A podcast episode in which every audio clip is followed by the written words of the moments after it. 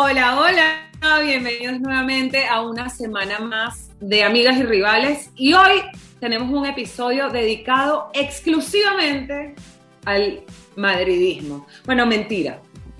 Mentira, porque es que a pesar de que todos estamos en shock por la repentina, repentina salida de Sergio Ramos del Club Blanco, yo creo que hasta yo como barcelonista me siento que se nos va una parte de, nosotros, del fútbol, porque además, no solamente para España, no, no solamente para el Real Madrid, yo creo que todos los que estamos viviendo en esta era sabemos que Sergio Ramos sin duda es uno de los mejores centrales de la historia del, del fútbol, no solo español, sino mundial. Y yo creo que después de la salida de Iker Casillas, que fue como que se le fue el corazón al Real Madrid, ahora siento que se le va como el hígado al Real Madrid. ¿Qué está pasando? Están desmembrando al Club Blanco. Irene, te veo un poco tocada.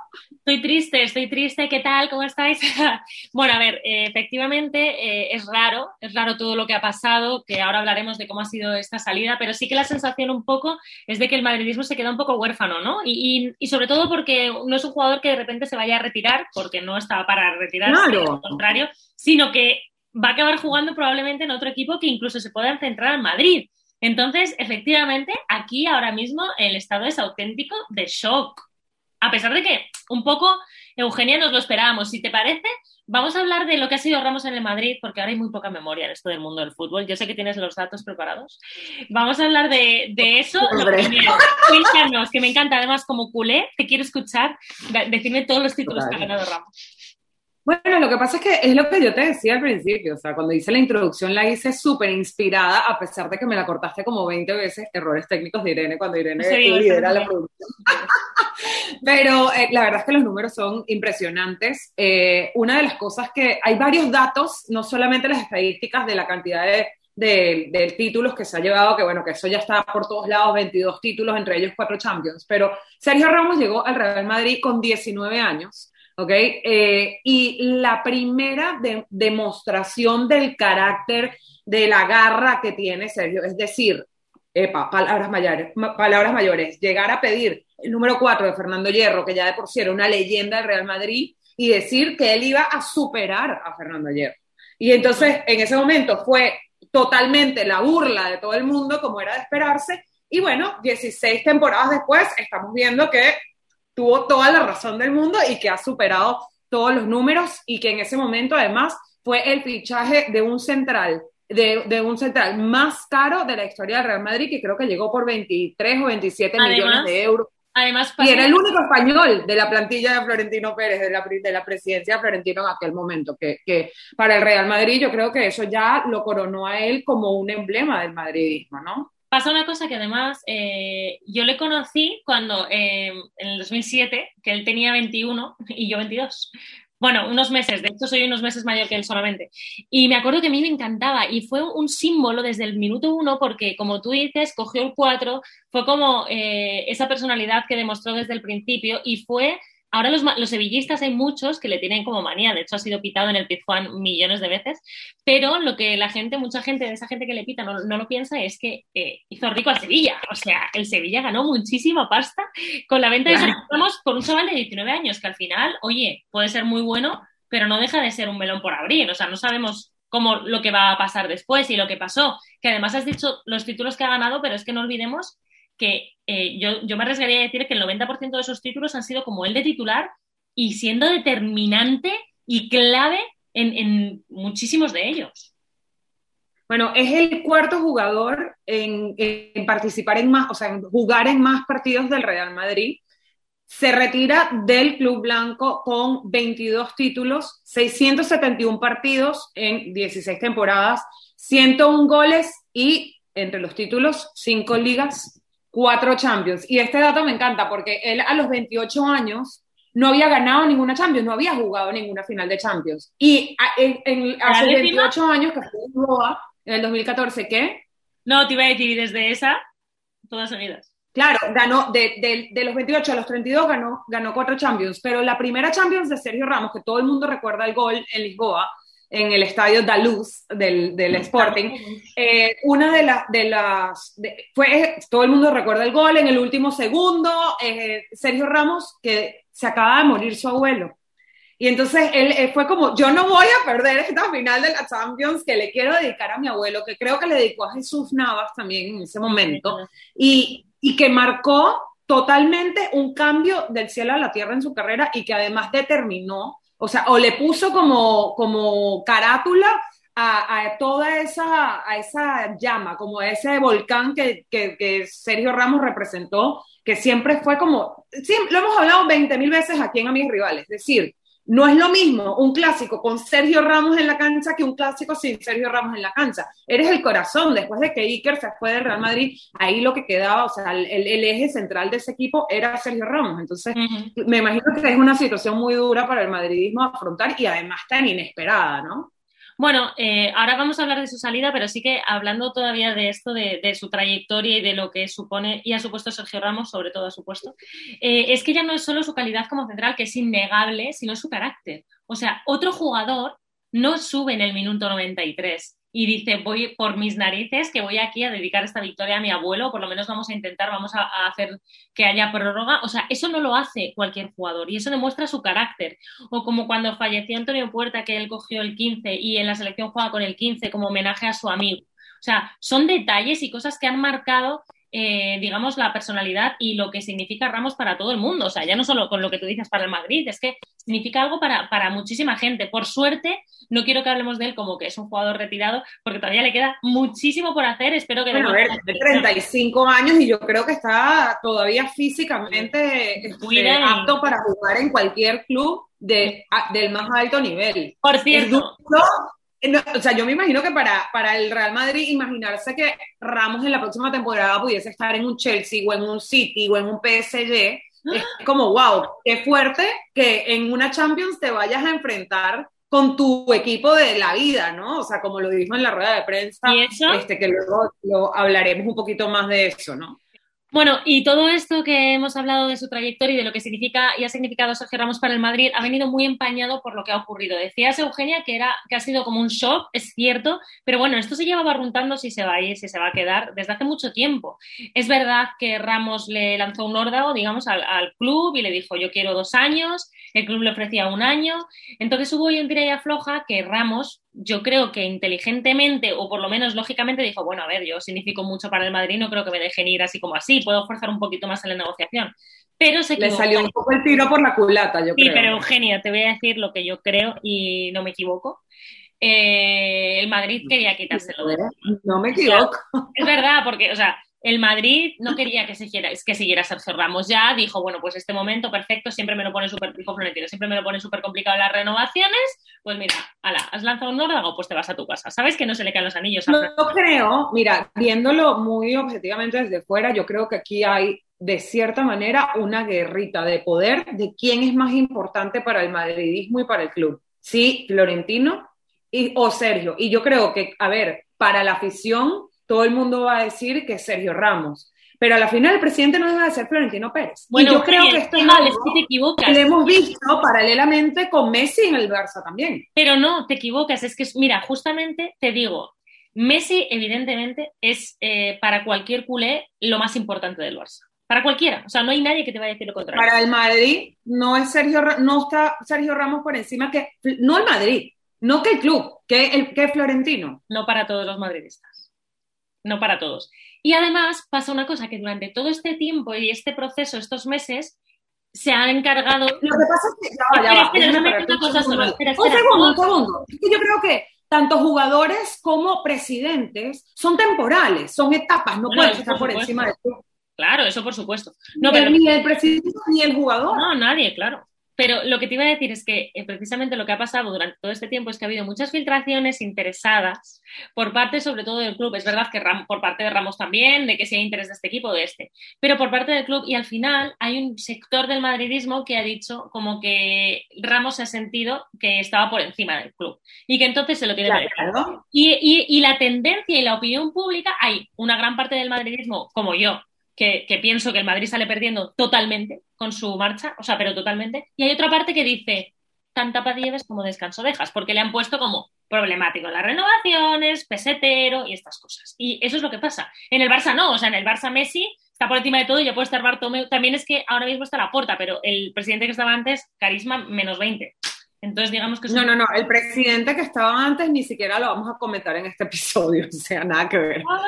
ni siquiera vamos a hablar de eso, eso a lo pasado pisado, no nos queremos ni siquiera recordar de la era Bartomeu.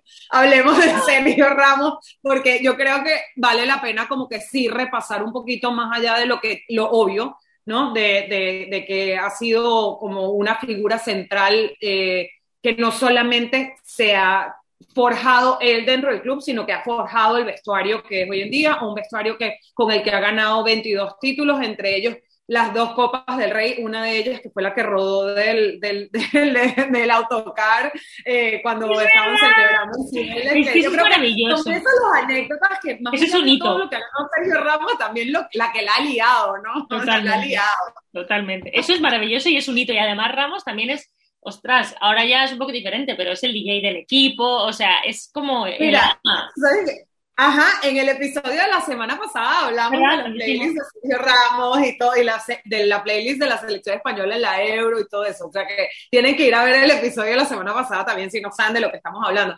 Una de las cosas que, que me estaba recordando, cuando esta copa, la, esa copa del Rey se cayó del autocar, que Sergio Ramos se le cayó, eh, pidieron a la federación que se les diera otra nueva. Cuando se les hizo la copa nueva que no estaba abollada, el Real Madrid después dijo que también se querían quedar con la abollada. Hombre, como no, pero esa está, esa copa yo la he visto y por lo menos estaba antes en el Museo de la Federación. La Copa Claro, porque, porque la federación dijo, no, ya les hicimos su copa nueva, no abollada, no les vamos a dar la otra, ¿no?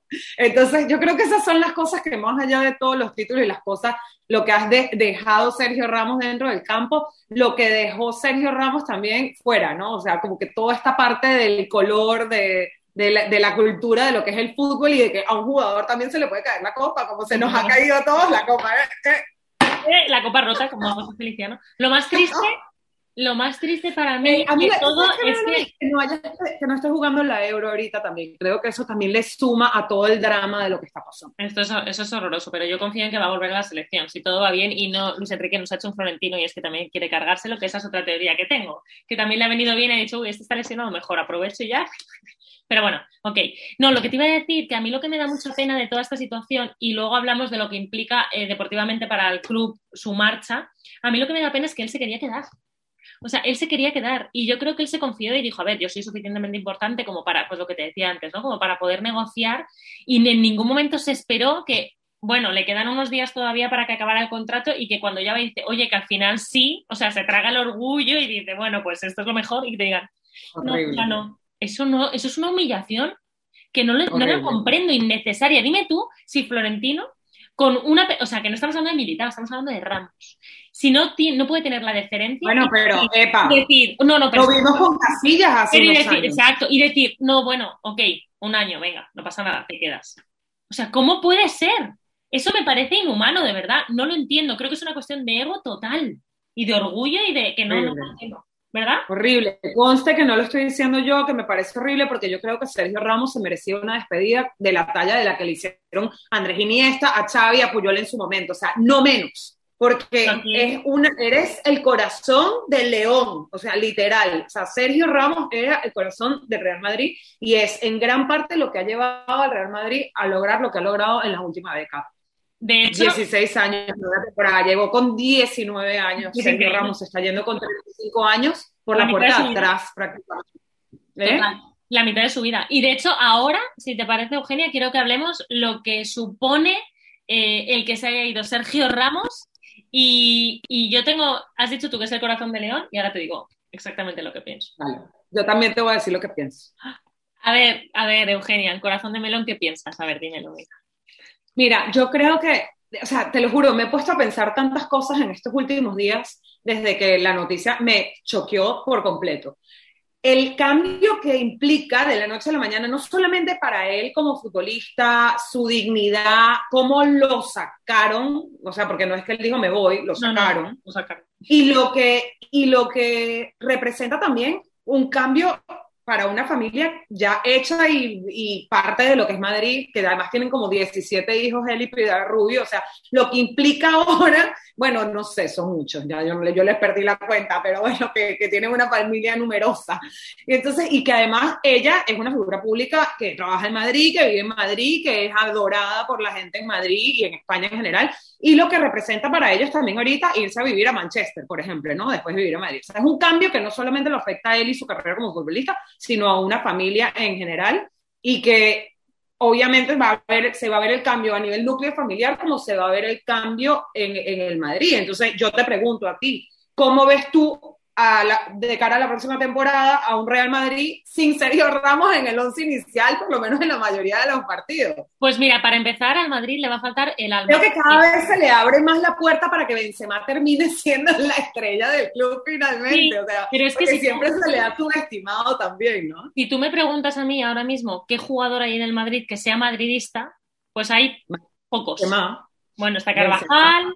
No, pero madridista corazón está Carvajal, está Lucas Vázquez, sí, pero ¿quién, quién puede, puede, llegar a representar ese, esa bandera como era Iker? Como no, pero como, como, era Iker y como era Sergio, nadie. Nadie, nadie, porque es que ni Carvajal, ni, ni nadie, ni Benzema, porque Benzema además es francés, o sea, yo creo que la, la, esa, esa banderado tiene que ser alguien que represente no solamente el club, sino también la cultura del club. Todo, o sea, es que Ramos ha sido un capitán brillante, o sea, Quiere decir, y luego, eh, aparte de esto, que deportivamente ya no es, mira, fíjate, eh, esto que, que, hablábamos antes del minuto 93, eso no hay ningún jugador ahora mismo en la plantilla que lo vaya a hacer. O sea, no hay nadie que vaya a tirar, es, no es un tópico que él tira del equipo y que él hace a los demás mejores con su carácter. O sea, a mí cuando estaba lesionado yo quería que estuviera en el banquillo sentado, en la grada, me da igual, o sea, quiero que esté cerca de los jugadores. Y luego, deportivamente, ahora mismo el Madrid no tiene un central a la altura de Ramos. Ahora, y encima, y encima los deseos de Florentino de fichar a Mbappé pasan por vender, por vender a Barán. O sea, que alguien me... Fíjate que ahorita que, que comentas eso, sí estuve como leyendo que, que como, que todo el, el, problema de la renovación del 2019 empezó, dado que ah, cuando, perdón, del año pasado, cuando se les pidió que se cortaran los sueldos para salvar al club y ellos sospechaban que iba a ser, era más bien para poder tener suficiente dinero para fichar a Mbappé. Y que Sergio Ramos fue el primero que dijo que no y que además incitó a los demás jugadores de la plantilla para que no. Eso es lo que se, se lee, ¿no? Pues además que dijo, no, no lo aceptan porque no es, o sea, no nos corresponde a nosotros quitarnos de nuestro dinero para fichar a otros jugadores. Te voy a contar lo que sucedió en realidad. El año pasado eh, ya Ramos empezaron las conversaciones para su renovación y entonces Florentino le llamó y le pidió ayuda a Ramos para convencer al resto de la plantilla para que se bajara un 10%. Ramos llamó al resto de la plantilla para que se bajaran un 10%. Y el resto de la plantilla acepta bajarse un 10% porque su capitán les, les convence. Cuando llega el momento de, de negociar la renovación, eh, y, Florentino, pues hace lo que, lo que hemos visto, ¿no? Que estaba haciendo como un añito y ya. Ramos le dice, pero escúchame, o sea, te he ayudado a, bajar, a que todo el mundo se bajara el sueldo y ahora me estás racaneando a mí un año. ¿Y para qué? ¿Para, para fichar a Mbappé? O sea, eso es lo que ha ocurrido. Claro, a ti te dicen, no te doy dos años y además eh, te tienes que bajar el sueldo y luego ficho a Mbappé. Y claro, tú dices, ¿qué está pasando aquí? Que llevo aquí 16 años, o sea, creo que tengo... Bueno, yo creo que, o sea, yo creo que la realidad de, lo que, de lo que pasó con el tema de los sueldos, este, hay diferentes versiones. La versión que yo tengo es que Sergio dijo, y fue quien dijo en la plantilla, que no se bajaran el sueldo. Porque no, no les correspondía a ellos recaudar ese dinero para poder fichar a otro jugador. y porque se suponía que esto iba a ser un recorte para salvar al club, no para fichar a otro jugador. Entonces yo creo que ahí es donde están, hay diferentes como versiones del tema que en, en algún punto medio está ese cable cortado o ese cable pelado que ha hecho que se llegue a este extremo, que es a tu capitán, una persona que te ha dado todos los títulos del mundo, le hagas un homenajito, ¿me entiendes? O sea, ni siquiera. Y que, de un, y que, y que a pesar de él queriéndose quedar bajo las condiciones de Florentino, lo echen por la puerta de atrás, que me parece totalmente inconcebible, ¿no? Y bueno, yo creo que para cerrar, o sea, ¿Dónde creemos que va a ir estamos todos como... ¿eh? Que para cerrar, ¿dónde creemos que va a ir? Que yo tengo, sé cosas. Dime, cuéntanos, cuéntanos. Hace unos meses. Irene que lo sabe hace unos meses. El Real Madrid, el Petit Ram. ¿Ya lo llamaste? Pili, Pili, Pili. Pili. Yo a Pili no la conozco. Déjame llamar a Pili. Déjame llamar a Pili a preguntar. Pues mira, hace unos meses sí que eh, me enteré del interés real del City por él. Y ahora es cierto que él no está decidido todavía, pero hay una gran posibilidad de que vaya al City por lo siguiente. Y es que, como sabéis, el dueño del City también es el dueño eh, del, del, equipo Nueva York. Sé que Ramos es mi amigo de David Villa, han hablado, le ha preguntado, oye, tal. Y, y, eh, digamos que mm, es muy complicado que haya un equipo que le pague lo que le estaba pagando en Madrid, pero si se va al City entra como un pack, digamos. Pasamos un par ¿Te de imaginas a Sergio Ramos dirigido por Guardiola? Es que me encantaría. Lo que no quieres es la la vida. Bueno, yo sí tengo que apostar, apostaría que se va al City. ¿Y tú? A ver.